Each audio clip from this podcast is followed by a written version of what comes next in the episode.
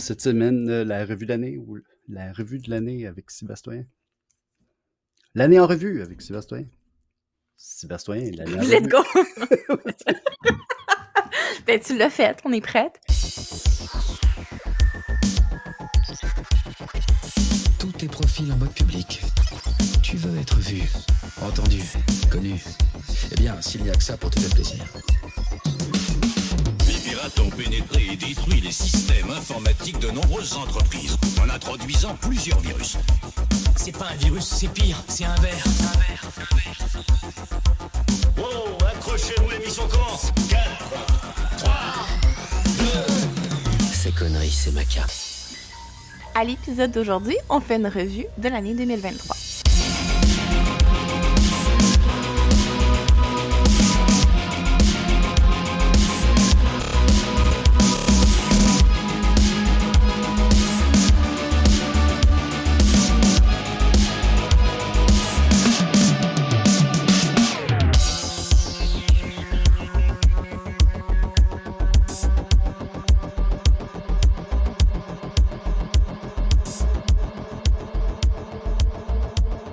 Bonjour et bienvenue au 19e épisode du Balado Cybercitoyen, le balado sur la vie privée, la cybersécurité et la technologie. Mon nom est Catherine, je suis votre animatrice pour aujourd'hui et je suis accompagnée de Sam Harper.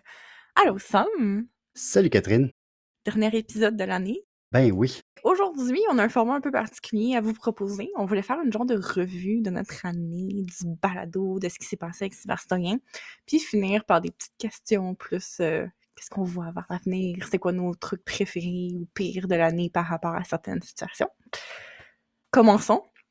Euh, puis c'est parce que pendant que je faisais en fait euh, la liste, ma réflexion c'est que janvier, je me rappelais pas de grand chose en fait. Ben, je pense qu'on était un peu en dormance là, en janvier. Là. Peut-être. Par contre, ce que je me rappelle, c'est qu'en février, février, on, on faisait des balados ensemble euh, pour enregistrer ce qui était supposé être le centième épisode d'un balado, qui est un épisode spécial sur la crypto, que finalement, il n'y aura jamais eu lieu.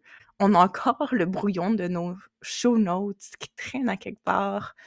On n'a jamais utilisé toute notre belle recherche qu'on avait faite. Puis ça me fait penser qu'on devrait peut-être faire un épisode spécial crypto éventuellement. Puis peut-être pas attendre au centième épisode parce que au rythme qu'on va, ça va être comme dans cinq ans. Ben, ce serait intéressant. Pour ceux qui ne le savent pas, c'était le, balado euh, Les Chaînes Gardes de Crypto Québec. C'est là qu'on s'est rencontrés, puis qu'on on devait faire le centième épisode, qui n'a jamais eu lieu. Et c'est un peu un, un running gag dans le groupe parce qu'on recevait des dizaines de courriels puis de messages de gens qui voulaient savoir comment acheter de la crypto, alors que le crypto dans Crypto Québec, c'était pour la cryptographie et non la crypto-monnaie. Donc, euh, c'est ça. Fait qu'à un moment, on s'est dit, on va en faire un épisode sur la crypto-monnaie, mais on l'a jamais fait. Fait que oui, ce serait euh, peut-être pas au, centième, là, mais écoute, on va se rendre au centième dans pas long, là, tu vas voir. Là. Sinon, mars, mars, c'est la naissance de Cyber Citoyen. Euh, quand même quelque chose dont je suis fière. Je suis comme contente qu'on ait continué le projet. Je suis contente qu'on soit là plusieurs mois plus tard au 19e épisode, qu'on a des beaux projets, qu'on a eu des beaux mandats, qu'on a eu plein de belles conférences, collaborations. C'est un départ un peu chaotique par contre, mais euh, je pense qu'on a bien fait ça. Je pense que oui. Puis euh, c'est ça, on a quand même eu plusieurs épisodes thématiques par la suite, là, comme justement un euh, de ceux là, qui était un des premiers qu'on a, a fait avec un invité. C'était l'épisode avec Steve Waterhouse. Parce qu'en réalité, là, le- les chasseurs d'espions, ça, c'était une entrevue que j'avais faite presque un an avant. C'était comme du, vieux stock que j'avais. Mais tu sais, c'était encore très. Tu encore. C'est un truc qui, était intemporel. Que c'était comme le fun de pouvoir le, monter puis le sortir. Mais là, c'est ça, de pouvoir s'asseoir avec Steve Waterhouse qui venait justement de quitter son emploi là, au ministère de la cybersécurité et du numérique. Et donc, il avait de nouveau le droit de, de parler publiquement. Fait que ça a été euh, quand même le fun. là. Le fun, oui, mais que filles pleurer. Oui, parce que c'est ça, on a fait cette entrevue-là en deux fois. Euh, puis je pense que à la première fois, ça faisait comme 45-50 minutes qu'on parlait. Et il y a eu une panne, une brève panne d'électricité, mon Internet a coupé. Là, quand l'Internet est revenu, je me suis reconnecté. Et pendant quelques minutes, je pensais que j'avais tout perdu euh, de notre entrevue. Puis oui, je, je- ça a été. euh, J'ai failli pleurer à ce moment-là. Euh, je dois avouer que c'est pas la seule fois que c'est arrivé. C'est arrivé aussi avec l'entrevue avec Fanny Tan, où que là aussi, il y a comme eu un délai entre le moment où on a terminé et que les fichiers étaient disponibles. Fait que là aussi, j'ai euh, eu du stress. C'est quand qu'on habite en région, ça, mon Internet lâche. Ben, c'est ça, faut, faut, faut, faut que ça se rentre, là. puis, euh, Non, mais en fait, c'était un peu drôle parce qu'on était. C'était une crise de verglas de mémoire. En fait, pendant qu'on parlait de la crise de verglas, pendant l'anniversaire de, de 20 ans de la crise de verglas ou quelque chose comme ça, oui, ben, il y avait eu justement des pannes de courant. il y avait, de il y avait un thème qui était ongoing. C'est super cool. Ça Oui, nous a oui. mis comme dans, dans le mood. Là. Fait que oui, c'était bien. Puis c'est ça. Après ça, le verglas était terminé. C'était le mois de mai. Il commençait à faire beau. Puis on, on s'est euh, rencontrés en vrai à Montréal à la conférence de NorthSec. Oui, on s'est fait des amis aussi, c'est le fun. Des gens que toi, tu connaissais peut-être un peu plus, entre autres, mais que, qui étaient à la table d'à côté. Oui, ben c'est drôle. Il y avait comme plein de gens que tu sais, tu connais par Internet ou que tu as Ouais. déjà comme entendu parler. Mais là, c'était comme très le fun. Euh, ça nous a permis d'ailleurs d'être invités à- au balado euh, de Polysécure. On a rencontré, Mhm. là qu'on a rencontré euh, Nicolas Loïc euh, Fortin. J'ai fait une de mes pires conférences ever parce que la l'audio dans la salle communautaire où est-ce que je donnais ma petite conférence faisait que pendant que je parlais, tout ce que j'entendais, c'était les gens crier par-dessus moi, en haut, en- dans le reste de la salle. Oh mon dieu, j'ai jamais eu de la misère comme ça à prononcer des mots, puis à discuter, puis à faire mon pitch de parce qu'il y avait juste trop de son, puis c'était l'enfer. Fait que pire conférence ever, mais overall, super le fun. C'était mon premier CTF que moi j'avais l'occasion de faire. On avait fait un beau retour là-dessus, c'était le fun. Juin, hein? c'est rendu l'été, on est loin des crises de verglas. Une autre entrevue que toi t'as faite de ton côté? Oui, c'était une entrevue avec Wiseman, euh, donc un hacker de la région de Québec. C'est quelque chose que j'aimerais refaire avec d'autres personnes euh, sur justement un peu euh, raconter la scène hacker euh, des années 90, là, un peu du début de l'Internet, euh, même d'avant. là, sais, Il y, y a- il y a des personnes là, qui éventuellement j'aimerais bien euh, avoir une entrevue pour discuter de l'ère des babillards, de, de, comment ça se passait là, dans, euh, ça, aux origines là, du, du piratage, comment les gens apprenaient et tout ça. Est-ce que c'est avec Wiseman l'histoire du crayon? Oui, j'ai appris, tu sais, parce que tout au long de l'année, j'ai appris à faire du montage audio. Euh, et donc, pour cet épisode-là, j'ai dû apprendre à enlever les clics, clics, clics, clics, clics, clics du stylo. Euh, c'est ça. Je rendu pas pire pour faire des petits filtres. Là. Ben, quand c'est pas le stylo, c'est souvent c'est ma chaise, mais là, euh, je, je me rappelle de, de prendre une chaise pas confortable avant qu'on s'assoie pour enregistrer. Les choses qu'on fait pour vous fournir un balado, les amis. Oh là là. Je me rappelle sinon plus au niveau de, du contenu en ça. Je me rappelle qu'en juin, il y avait un des articles qui m'avait beaucoup marqué, qu'on avait, qu'on avait dans un des ballons, qui était le fait que la France avait mis que d'utiliser Signal, ça faisait potentiellement de nous des terroristes, euh, avec les mesures en fait qui étaient mises en place en vue des Olympiques. Euh, donc, euh, une situation que moi personnellement, j'avais trouvé très inquiétante puis très.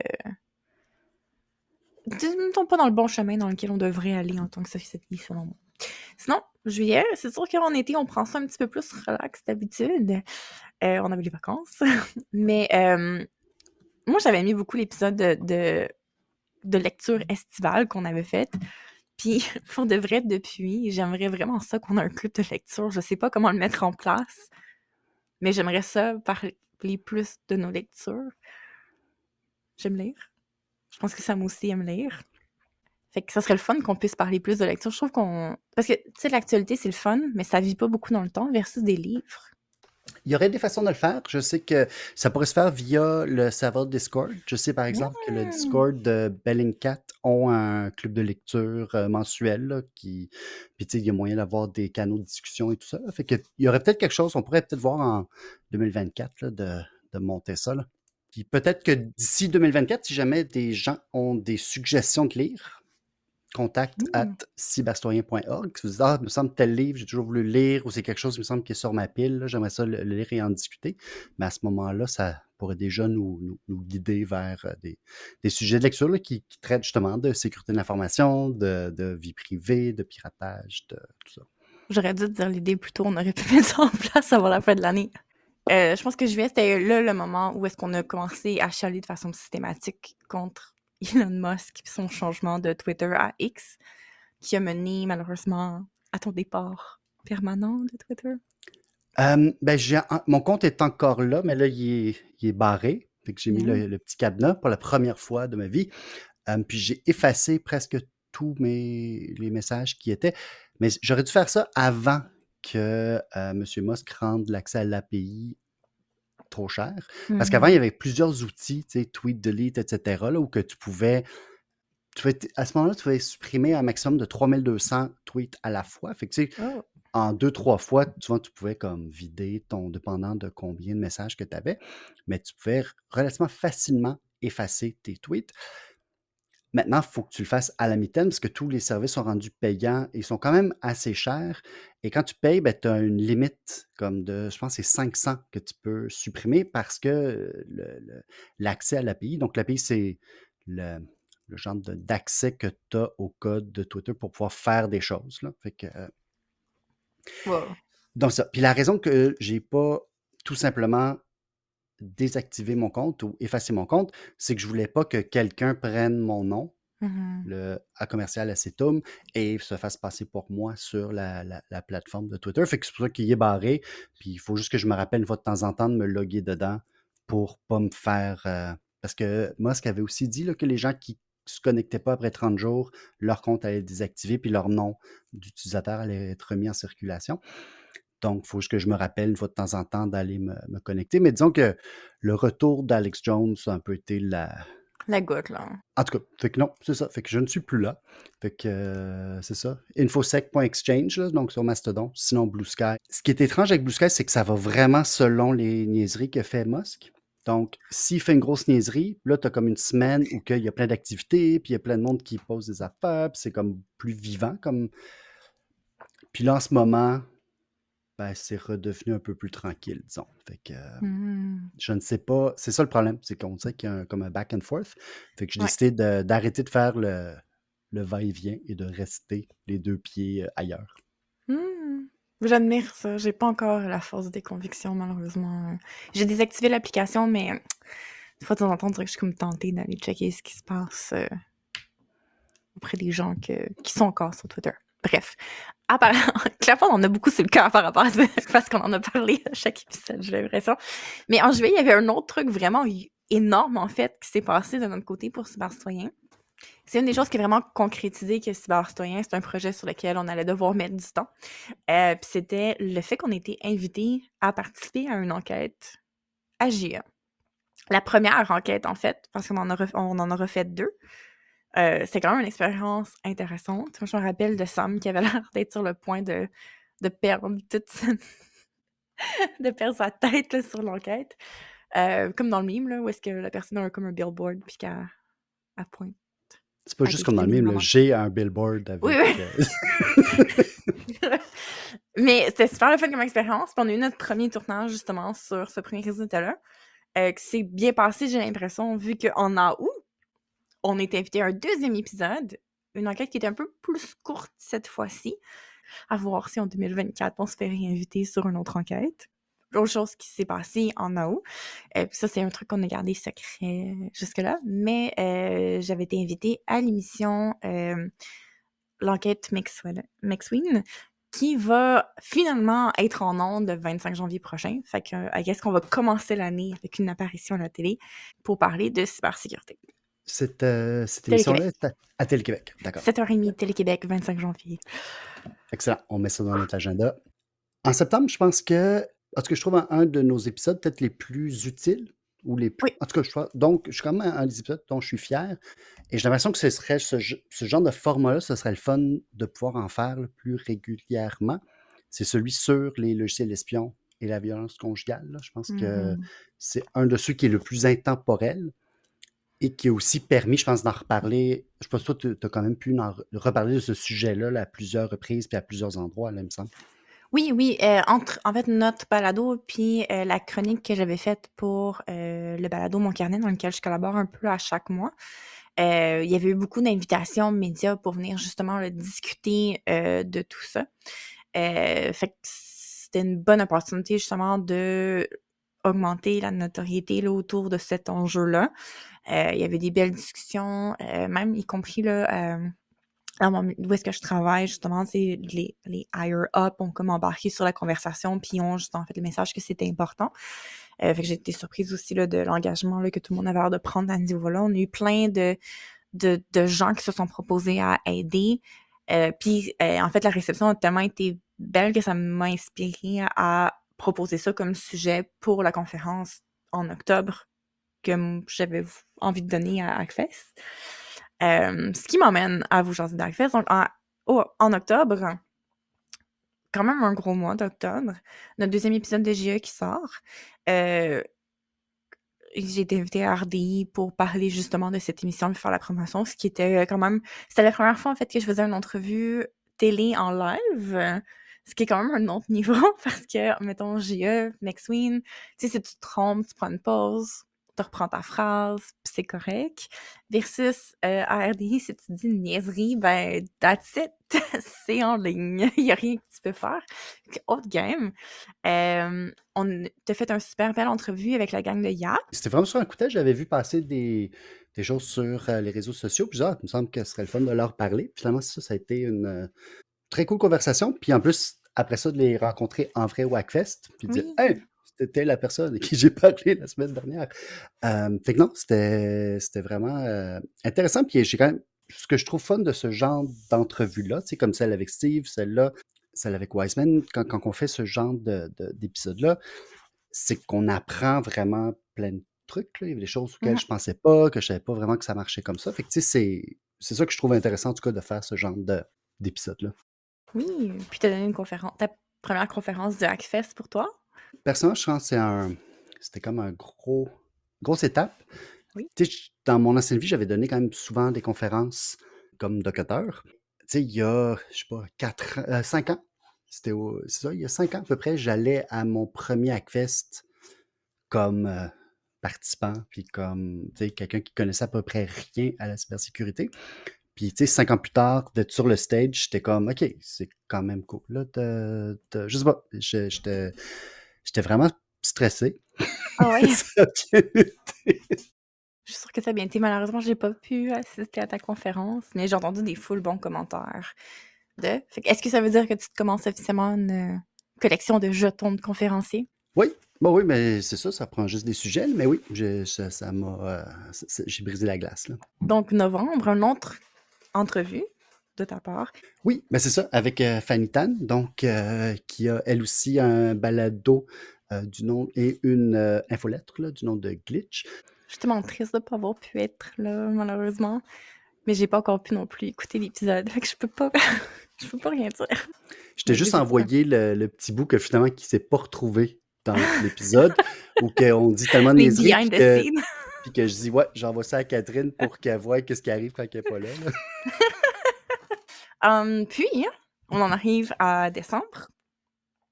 Où est-ce que il y a des choses qui se trament, il y a des projets secrets qu'on peut pas encore vous parler parce que c'est pas encore confirmé. Mais si ça se concrétise, on va avoir une très belle année 2024. Fait que j'espère. euh, on s'est fait promettre des nouvelles officielles avant le temps des fêtes. Puis peut-être, peut-être qu'il va y avoir une grosse annonce. On touche du bois, on croise les doigts. On envoie des bonnes vibes, peu importe. Pour euh, potentiellement annoncer un super projet. C'est une grosse année. Je suis contente. On a eu du fun. En tout cas, moi, j'ai eu du fun. Oui, ben, je suis d'accord. En tout cas, quand on a lancé ça, je ne savais pas trop à quoi m'attendre, mais je trouve quand même qu'on a fait euh, pas mal de trucs. Là. Il y a quand même, tu sais, on n'a pas parlé, on a eu des, des- des formations, on a donné des, ateliers, etc. Fait que non, je pense qu'on a quand même réussi à s'occuper puis à, faire ce qu'on voulait faire. Pour le balado, c'est sûr qu'on a quand même réussi à, à part deux fois où il y a eu un délai d'une semaine, on a quand même réussi à garder le rythme, ce qui est quand même pas si évident que ça à faire tout le temps. Et j'espère que pour 2024, là, on va comme réussir à vraiment garder le deux semaines de façon euh, religieuse. Moi, je pense qu'on est quand même bien sorti. À chaque fois, il y avait quand même des événements là, euh, qui sont comme normales, que ça repousse un peu notre. Tu sais, comme, on fait ça quand même bénévolement. c'est correct. Je pense qu'on peut se pardonner d'avoir skippé deux semaines, honnêtement. Je suis quand même fière, généralement, qu'on ait bien conservé la cadence, que on s'est sorti des fois de notre zone de confort pour faire des épisodes un peu plus en dehors, plus travaillés. Des fois, oui, on faisait juste des petites revues d'actualité, mais je trouve qu'on a quand même bien balancé les formats. Ouais, wow! Puis on s'est beaucoup amélioré. On s'est amélioré. Tu sais, premier épisode, on était tense, puis on lisait des textes, là. puis là, on se parle normalement. Oui, il y a ça. Euh, aussi, juste en termes de volume, c'est hallucinant la différence. Au début, là, en termes de montage, là, Oui. notre volume au début, ça fluctuait tellement, là, c'était catastrophique, là, ça me prenait des heures à monter. Puis là, ça va, tu vois, je me dis, ah, je nous écoute, puis je suis comme, tu vois, c'est des vrais pros, ils savent ce. Yay! Euh, mais là-dessus, j'aurais voulu quand même dire euh, à vous qui nous écoutez, si vous avez des idées de sujets ou des trucs que vous-même vous dites, ben, il me semble ça, là, j'aimerais ça en savoir plus, ben, n'hésitez pas à nous écrire. Euh, J'allais dire sur Twitter, mais non, ben, vous pouvez écrire à Catherine sur Twitter. Sinon, Blue Sky, le compte Cybercitoyen est encore sur Twitter. Fait que lui, lui, je peux encore y avoir accès et l'utiliser. Mais sinon, c'est ça, contact à cybercitoyen.org pour nous faire part de vos idées de, de sujets ou des trucs que vous dites, me semble que telle chose, là, je ne je le comprends pas, j'aimerais ça mieux le comprendre. N'hésitez pas, on- ça nous fait plaisir. Là. Il y a le Discord aussi que j'aspire vraiment à ce qu'on puisse l'entretenir mieux. Discord, c'est un peu le, le truc que j'oublie toujours qui existe, en toute honnêteté. Comme la plupart du temps, quand je connecte Discord, c'est ça parce que je veux jouer à un jeu en ligne ou je veux t'envoyer un message à toi. Puis on dirait que j'oublie qu'on a un Discord. Mais ça serait le fun de comme... Le dernier mois, je l'ai beaucoup utilisé, le Discord de Cybercitoyen, principalement parce que j'ai participé avec deux autres personnes à un CTF de OSINT, organisé par euh, Oscar Zulu, qui est comme un groupe euh, français. Puis c'était vraiment cool comme format. C'est un, un, un CTF, c'est un Capture the Flag, c'est une compétition de recherche là, en ligne. Mais c'était une histoire qui était inventée. Fait qu'eux avaient comme créé des comptes euh, sur les réseaux sociaux, ils avaient mis des, des posts, il y avait toutes sortes d'affaires, il y avait des transactions en crypto-monnaie, tu avais euh, des onion sites sur, euh, sur le réseau Tor, tu sais, avais comme plein de choses partout. Puis c'était une histoire qu'on cherchait des euh, personnes disparues qui avaient été comme enrôlées dans une secte. là. Il y avait comme toute un- une histoire derrière ça. Pourquoi ça ressemble à Lonely Girl 15? Ça Ah, dit je sais quelque pas. chose? C'était comme un des, un des premiers comme, trucs de, de réalité augmentée sur YouTube à l'époque. Parce que Justin Bieber avait genre 12 ans, il faisait des vidéos cute sur YouTube. C'est comme à cette époque-là, là, comme a long time ago. Ouais. Euh, Puis c'était ça, là, c'était comme une série que t'as une petite fille next door qui raconte sa vie, elle monte un following parce qu'à cette époque-là, il y avait comme trois personnes sur YouTube quasiment, tu sais. Je fais des blagues, mais c'est à peu près ça, s'il y avait pas beaucoup de compétition. Puis éventuellement, il y a comme une histoire qui embarque euh, à une cérémonie spéciale dans la religion de ses parents, puis ça sonne que c'est une secte, puis là, les amis de cette personne-là en tout cas, puis les gens se mettent à paniquer parce qu'elle disparaît. Puis on commence à faire des enquêtes, puis finalement, ça a comme été dévoilé que c'était comme tout faux, mais c'est un truc de réalité augmentée. Puis c'était Wow, c'était ça l'histoire, en fait, là, c'est qu'il y avait une secte, puis il y avait comme plein de sites web qui existaient partout, genre qu'il fallait fouiller, puis tout. Ouais, ça me rappelle, bref, ça me rappelle euh, ce moment formateur-là de ma vie sur Internet, quand j'étais au cégep. Alright. Fait que, en bon journaliste, t'avais suggéré qu'on ait des questions pour conclure le balado? Euh, J'aurais voulu savoir, euh, toi, Catherine, par exemple, un piratage là, qui a attiré ton attention euh, cette année? De toute évidence, le piratage de la centrale nucléaire et la demande de rançon des Catgirls puis la recherche real- de toute évidence. Mais sérieusement, mettons, plus sérieusement, la brèche de 23andMe, euh, je trouve ça quand même assez intense, là, puis c'est un truc que je suis pas mal là, depuis, depuis l'annonce de ça, de par les, les conséquences potentielles de ce genre de brèche-là, puis ce que ça représente aussi. Fait que ça, c'est un, ça, c'est un des piratages qui a beaucoup, euh, qui m'a accroché. Toi, ça?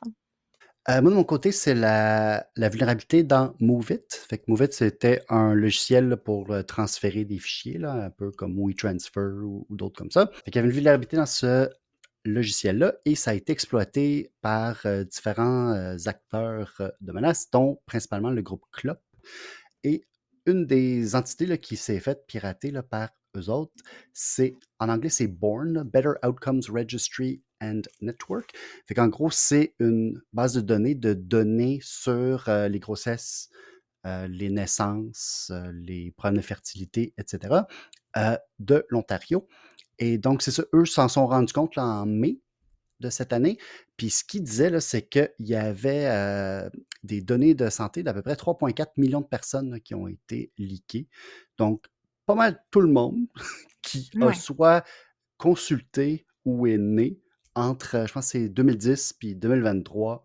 Ben, c'est données médicales, euh, numéro d'assurance maladie, euh, adresse, etc., étaient retrouvés dans cette euh, brèche-là.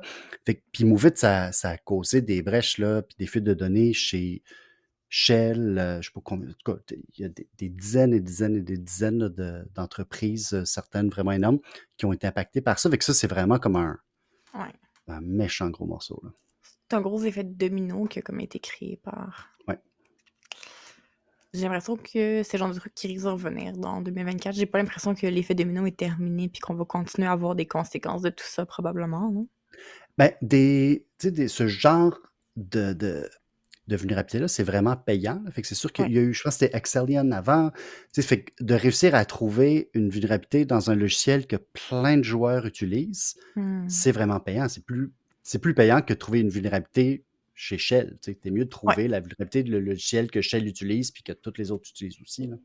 Fait que oui, c'est sûr que c'est un, c'est un, un, un secteur d'avenir, comme on dirait. Hmm. dans, la, dans la même ordre d'idée, la fraude qui a le plus attiré ton attention cette année? Euh, ben, il y a une personne qui m'a parlé d'un type de fraude qu'il voyait euh, dans son emploi. Et honnêtement, je croyais pas que ça se pouvait, mais il, me dit que oui. C'est quelque chose qui a surtout euh, pris l'ampleur avec la pandémie, mais qui fonctionne encore. Donc, les fraudeurs vont appeler, souvent en se faisant passer pour soit l'institution financière ou pour ta carte de crédit, ou etc., en disant écoutez, écoutez, votre, euh, vo- votre compte a été piraté, nous devons sécuriser vos comptes. Pour ce faire, un de nos gentils employés va passer chez vous parce que vous, on ne veut pas vous faire venir en succursale. Avec les virus qui courent, on ne voudrait pas que vous tombiez malade. Puis, c'est difficile de se déplacer parce que là, il neige. On peut trouver plein de raisons pour expliquer à la personne pourquoi c'est bon pour elle de ne pas se déplacer. Donc, mettez votre carte de guichet dans une enveloppe avec le NIP écrit euh, sur un petit papier avec, puis laissez ça dans l'enveloppe, puis quelqu'un va passer. Et donc, euh, à ce moment-là, les fraudeurs passent, prennent la carte, vident le compte, et malheureusement, comme la, la personne a volontairement donné ces informations, mais souvent, ben, les responsables de la perte, l'institution financière, ne va pas nécessairement la, rembourser. Puis souvent, c'est des personnes âgées qui se font euh, avoir par ce genre de, stratagème et qui peuvent perdre quand même des, gros montants. Fait que euh, c'est ça. Fait que je trouvais ça, euh, un, assez dégueulasse. Et je pense qu'il faut comme, en parler, comme, comme pour la, la fraude grands-parents, je pense que c'est bon d'en parler avec les gens autour de nous, que si jamais ils reçoivent un appel de quelqu'un qui se fait passer pour nous, puis qu'on est, ou un ami proche là, qui dit, ah, tu sais, Sam, il a besoin d'argent parce qu'il s'est cassé une jambe, puis euh, je sais pas, ou il est en prison, puis il a besoin, tout, tu sais, on va passer chercher de la caution prenez cinq minutes, puis appelez votre, euh, votre enfant, votre, euh, la, la personne qui, euh, dont on dit qu'il y a un problème. La, la banque ne va pas venir chercher votre carte de guichet. Jamais. Non, ça ça jamais. arrive pas, ça. Jamais, jamais, jamais. Oh, c'est vraiment poche comme fraude en plus. Surtout le fait que c'est pas comme tu te fais voler ta carte de crédit en ligne, c'est pas grave, il y a des assurances, etc. Ouais. De mon côté, la fraude qui m'a le plus marqué, en fait, c'est plus une réaction d'un fraudeur. Puis c'est suite à notre euh, entrevue à la télé avec GE où est-ce qu'on avait euh, essayé de retrouver le réseau de fraudeurs derrière un- des, des ventes de fausses pilules euh, qui se servaient de l'identité de vedettes locales pour euh, mousser ces fausses pilules-là. Euh, puis, quelques jours après l'édition du reportage, le fait que les fraudeurs partent une annonce pour des pilules euh, contre la dysfonction érectile, mettant en vedette le journaliste de JE, moi, ça m'a fait quand même. J'apprécie un peu le niveau d'audace de j'ai vu votre reportage, puis voici ce que j'en pense.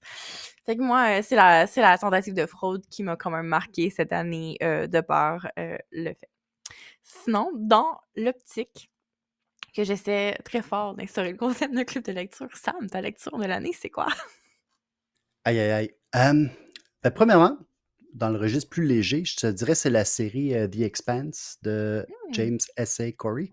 Donc, c'est une série de science-fiction que j'avais commencé il y a quelques années, que j'avais arrêté de lire. Puis là, cette année, j'ai relu, je pense, au- j'ai recommencé au livre 3, parce que je ne me rappelais plus là, vraiment où ce que j'étais rendu.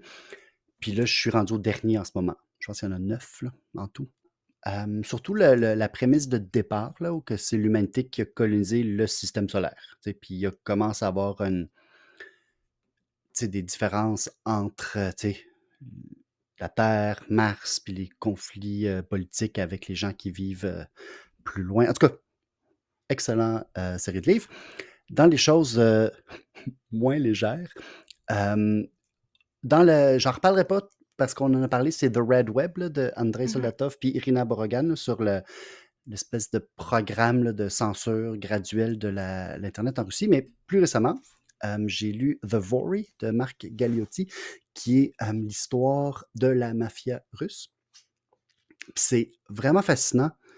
Il commence comme sous les tsars, l'espèce d'évolution, surtout avec le régime des goulags sous Staline, comment la perestroïka puis l'espèce d'ouverture graduelle avec Gorbatchev a vraiment fait exploser la criminalité.